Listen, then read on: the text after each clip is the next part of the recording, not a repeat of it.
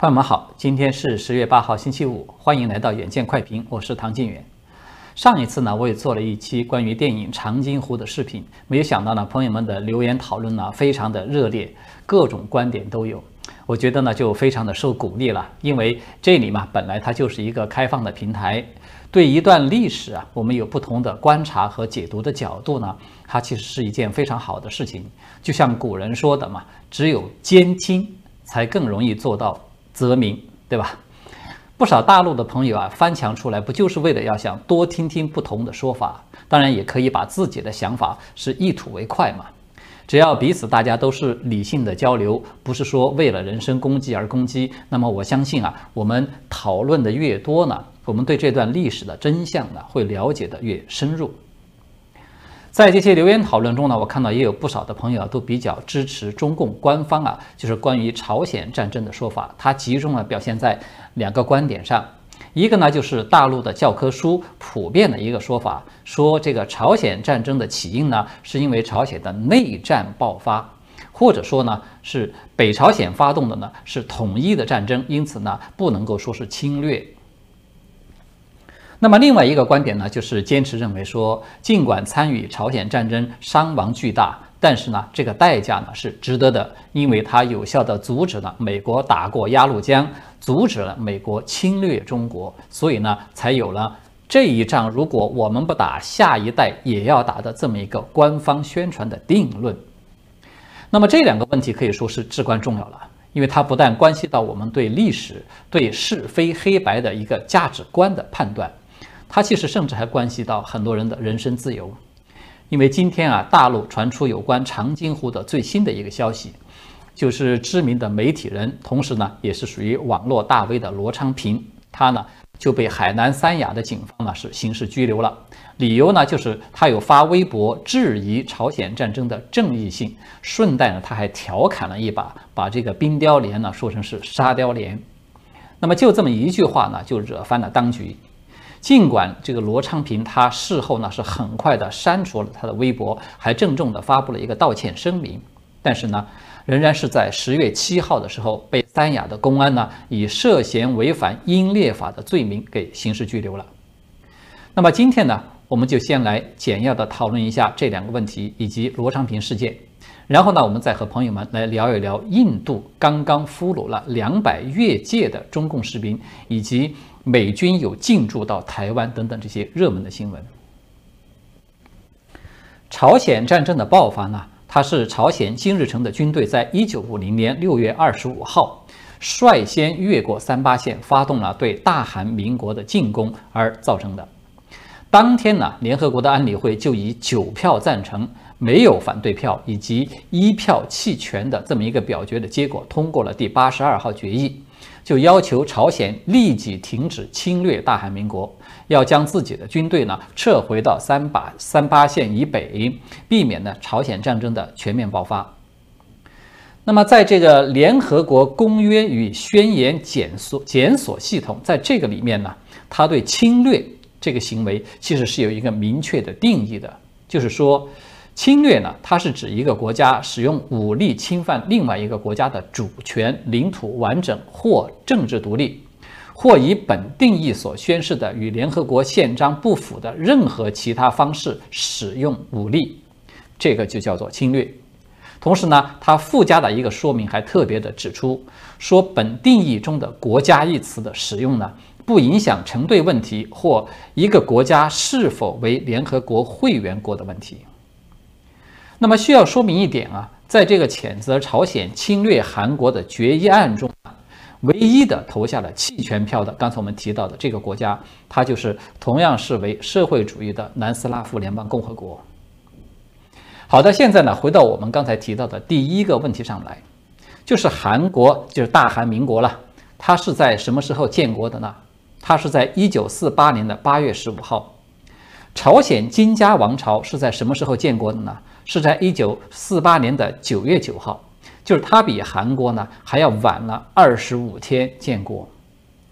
那么韩国建国一年以后呢，联合国大会啊是在一九四九年的十十月二十一号就通过了一个第二九三号决议。那么这份决议呢，它就正式的认定大韩民国在当时是朝鲜半岛上的唯一的合法政府。所以大家也看到嘛，这个朝鲜战争的本质呢，它恰恰是朝鲜这个在当时没有得到承认的一个非法政权，主动的入侵攻击了得到了国际社会承认的韩国的合法政府。这个与内战呢，它其实根本就没有半毛钱关系。如果仅仅说是因为啊，大家都是相同的种族，也是说的相同的语言，就可以打着统一的旗号把这种侵略说成是合法的，那么纳粹德国对奥地利的侵略是不是也可以把它叫做是合法的统一呢？因为大家都是雅利安民族嘛，而且也都是说德语的。呃，这个萨达姆时代的伊拉克，他对同为阿拉伯的同胞，就是说相同语言的科威特的侵略。同样，是不是也可以把它叫做是合法的统一呢？显然不是这样，对吧？正是因为这场战争啊，它的这个性质其实非常的清楚，是一点都不含糊的，所以呢，联合国大会呢才会在一九五一年的二月一号是再次的通过了第四九八号决议，就是谴责中国人民志愿军介入朝鲜战争，认定中华人民共和国介入朝鲜是侵略行为。这个啊它是联合国大会第一次决议判定一个国家视为武装侵略者，这是头一次。它的理由呢，就是同样是根据了联合国对刚才我们提到的侵略所下的这个定义。要知道啊，对朝鲜金家政权的侵略行为呢，其实是中共自己都门儿清的。在二零一七年的五月四号呢。党媒《人民日报》呢，它就有刊文痛批朝鲜官方通讯社朝中社，其中呢就有这么一段话，它是这么说的：“如果不是金日成要统一半岛，半岛怎么会爆发战争？中国卷入其中，付出了几十万人的生命，引发了中美长达二十年的对抗，甚至使两岸问题搁置至今。中国承担了朝鲜当年任性与妄动的。”大部分成本，所以大家有看到吧？就连中共自己，他也承认是朝鲜的任性与妄动，主动的挑起了战争，而且呢，是直接的导致中共付出了与美国直接敌对二十年，还有以及台湾问题被搁置至今这两大代价。也就是说呢，志愿军入朝作战呢？他甚至一度还进入到了韩国的境内去，境境内去。其实可以说，他就是板上钉钉的一个军事侵略的行为。那些在战场上被击毙或者是被冻死的中共的士兵，他们其实都是侵略者，他们在进行的是一场非正义的战争。尽管我们从尊重生命的人道的这个角度来看啊，他们也都是被中共舆论欺骗的惨烈的一个牺牲品。对他们的个体呢，去进行嘲弄和羞辱，其实并不一定是妥当的行为。但是呢，这并不能够改变中共发起这场战争的非正义的性质。这一点啊，其实就是中共他自己也是不敢否认的。我们都知道啊，中共它现在已经是联合国的五大常任理事国之一了，对吧？也就是说呢，中共它是完全承认了联合国的合法性的。他也承认了联合国所做出的所有这些决议的合法性。那么，习近平他自己，我们看到他当前啊，都还在各种各样的场合都极力的主张说，世界上只有一个体系，就是以联合国为核心的国际体系。那么，我们现在看到中共他有任何公开的否定刚才提到的联合国那一系列决议的声明吗？显然是没有的。习近平他胆子再大，他敢公开的说中共加入联合国之前的所有决议的文件都是历史文件啊，都是非法的，我们一概不予承认吗？我不认为他敢这么说。好的，至于说第二个说法呢，就是所谓保住了朝鲜金家政权，也就保住了美军入侵中国的战略纵深，所以呢，这个也算是就是保家卫国了。也就是我们不打这一仗，下一代也要打的这么一个理论根据了。这种说法呢，它其实也可以说是一个更大的谎言。我们且不说啊，就是因为怀疑你有可能会侵略我，我就可以先出兵来打你，就这种强盗逻辑它是否成立？就是中共自己。其高层在当初啊是否要出兵朝鲜的这个问题上，也都是存在着严重的分歧的，而且分歧的焦点就是美国在击败了金日成的军队以后，是否会继续的入侵中国。赵子阳的政治秘书鲍同老先生啊，他今天就在推特有发帖说，抗美援朝其实是毛泽东一个人拍板的决策。在当时，刘少奇、周恩来还有朱德等等都是明确的表态不赞成的。而在军方的人士中，最具代表性的就是林彪，他也是反对的。毛泽东呢，当时是准备要让这个粟裕来挂帅的，但是呢，粟裕呢就称病拒绝，于是毛泽东才不得不火速的调彭德怀进京。这个说法呢，可能有很多的朋友在以前啊都多多少少听说过一些。那么它是不是真的呢？至少啊，中共的头号党媒人民网他自己是有证实呢。刚才所提到的这些基本都是真实的。在二零一七年的二月八号，人民网有刊登了一篇题为《一九五零年为说服中国不出兵朝鲜，美国开出了什么条件》，就是这样的一篇文章。这个文章呢，它就基本的证实了鲍同刚才提到的这些情况。而且啊，这个文章还证实了一个非常重要的细节，就是林彪他为什么反对出兵朝鲜？他有提出了三条关键的理由。第一条，林彪他就认为朝鲜战争是斯大林挑拨东西方关系的一次阴谋，中国没有必要去淌这个浑水。第二个理由呢，就是为了拯救一个几百万人的朝鲜，打烂一个五亿人口的中国是划不来的。这个对刚刚建立政权、立足未稳的中共本身其实也没有什么好处。第三条，这个也是最关键的一条，就是林彪他认为美国不会入侵中国。他的理由很简单，他说，如果说美国要入侵中国，那么在蒋介石国民政府撤离大陆之前，他就可以做了。那个时候他就已经可以直接的进兵到大陆的腹地。根本不需要现在才在这么绕山绕水的，还隔着一个朝鲜来入侵偏远的东北地区。而且呢，这个林彪他还提到一个重要的细节，他说另外一个元帅，也就是陈毅，他在当时也是反对出兵的。而且陈毅还说啊，不但中国需要休养生息，而且美国在当时已经给了一个信息，就是说如果中共不出兵朝鲜，那么美国可以考虑立即与中共建交。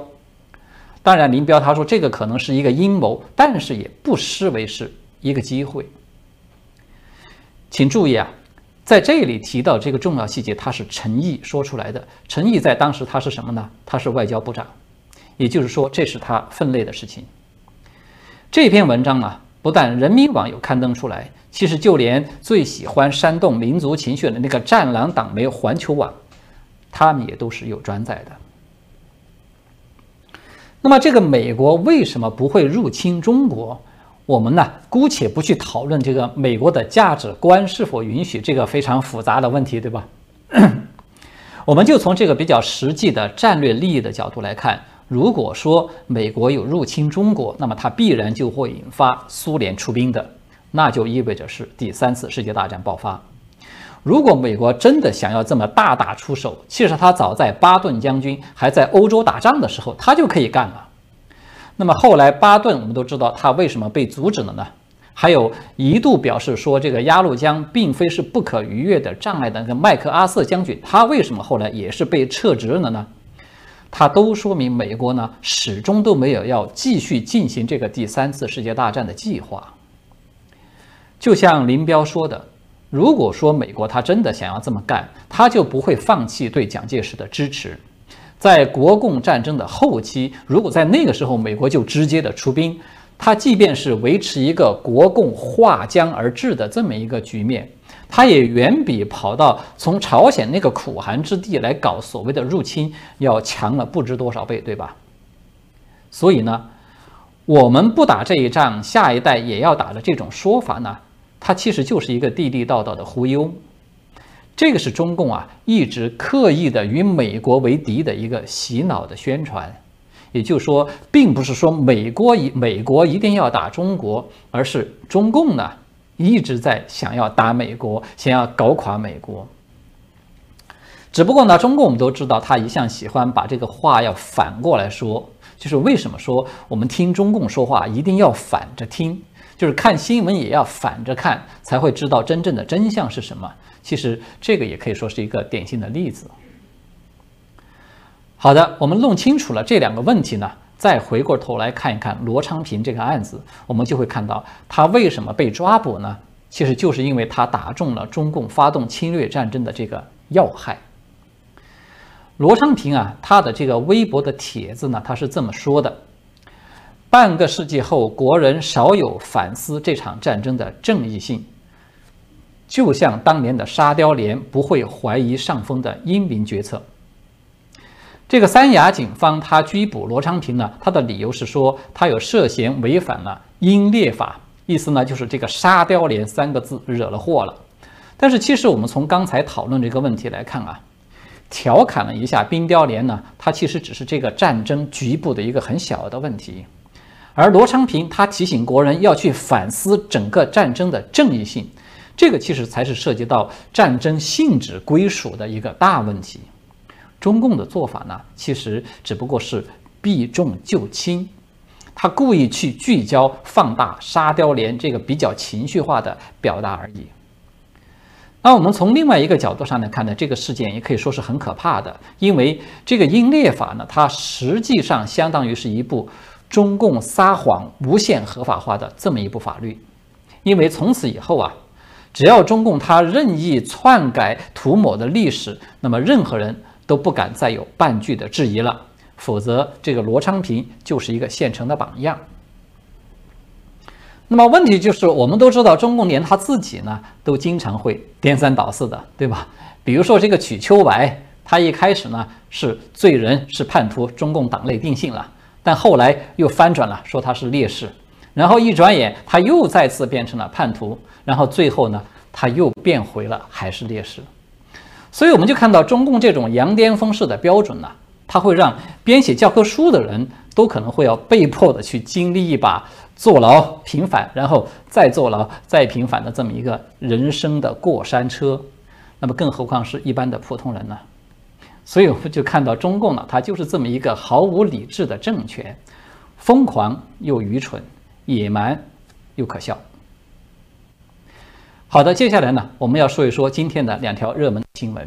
一个呢是印度媒体在今天有踢爆了，说上周啊，中共有大概约两百名的士兵从西藏那边有越过了实际的控制线，进入到了印度一侧，并且试图想要破坏一些无人居住的烟体，结果呢就被这个集体扣押在阿鲁纳恰尔邦的达旺地区。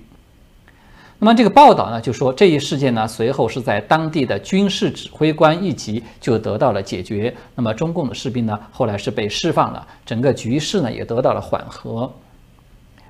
那么这个消息它恰恰就有一点应景了，对吧？或者说它是有点搞笑的，就是说印度军方它实在是有点哪壶不开提哪壶。我们看到这边啊，中共刚刚才花了十三个亿的投资。好不容易才拍了一部电影，就是刚刚营造出来这么一个啊志愿军战无不胜的神话，哪怕是面带菜色、缺衣少穿，也都能够凭借冻土豆加步枪就把武装到牙齿的美帝打的是落花流水。结果呢，那边印度就出来釜底抽薪了，就出来揭底了，说我们一枪都没放，刚刚才活捉了两百个生龙活虎的中国士兵。大家知道啊，两百多人，它是什么概念呢？它差不多就是两个连这么一个编制了。我们要说句笑话，如果说印度它也是有宣传部的，那么我估计他们的文稿可能就会这么来写了啊。这是印军在保卫边境的战斗中，首次兵不血刃就俘虏了中共成建制的两个连，是一次重大的保家卫国的胜利，打破了共军不可战胜的神话，真是厉害了，我的印度！等等等等。那么，另外一条热门的新闻呢，它其实也可以说和长津湖这个热潮是有一点间接关系的。就是《华尔街日报》呢，在昨天突然刊发了一条独家消息，说根据美国官员的透露，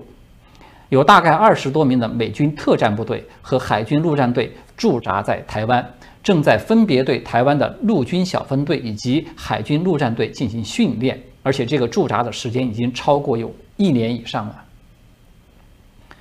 这个消息，它当然立即就引发了普遍的关注了，因为美军驻台呢，它是中共早就公开宣称的红线之一，对吧？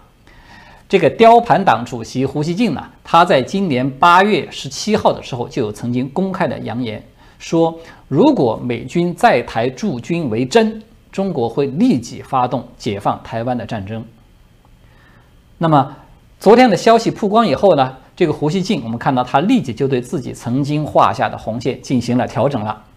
他先后在推特和微博都有发帖说：“为何只是二十四人？为何偷偷摸摸的？应该派两百四十人去，大大方方穿美军制服，公布驻地，看看解放军会不会发动空袭，定点清除那些美军入侵者。”大家听听啊，就是这个话呢。乍一听，听上去呢似乎是很流气的，但是我们只要仔细的品一品啊，就会发现胡边其实他是话里有话的。他的意思是啊，党国的红线啊，就是美军驻台人员的数数量呢，至少要达到两百四十人，而且呢，必须要公开的穿上美军的军服，同时还要公开自己的驻扎地点，三个条件是缺一不可。缺了任何一个，可能啊，他都构不成党军来发动精准空袭的条件。这个与其说是一种警告呢，我觉得不如说他是在做托。什么意思呢？意思就是他实际上是在提醒美军嘛，意思就是你们只要永远三缺一，就不算是真正的跨过了红线，我们就不说什么了。但是呢，偏偏这个美国的媒体呢，还真是有点邪门儿。而且呢，恰恰也是哪壶不开提哪壶。《经济学人》这本杂志啊，在今天也是立马就有刊发了另外一条独家的新闻，说他们获得了一份五角大楼的文件，显示，截至到六月三十号，已经至少有二十三名海军陆战队的队员是被永久派驻到台湾。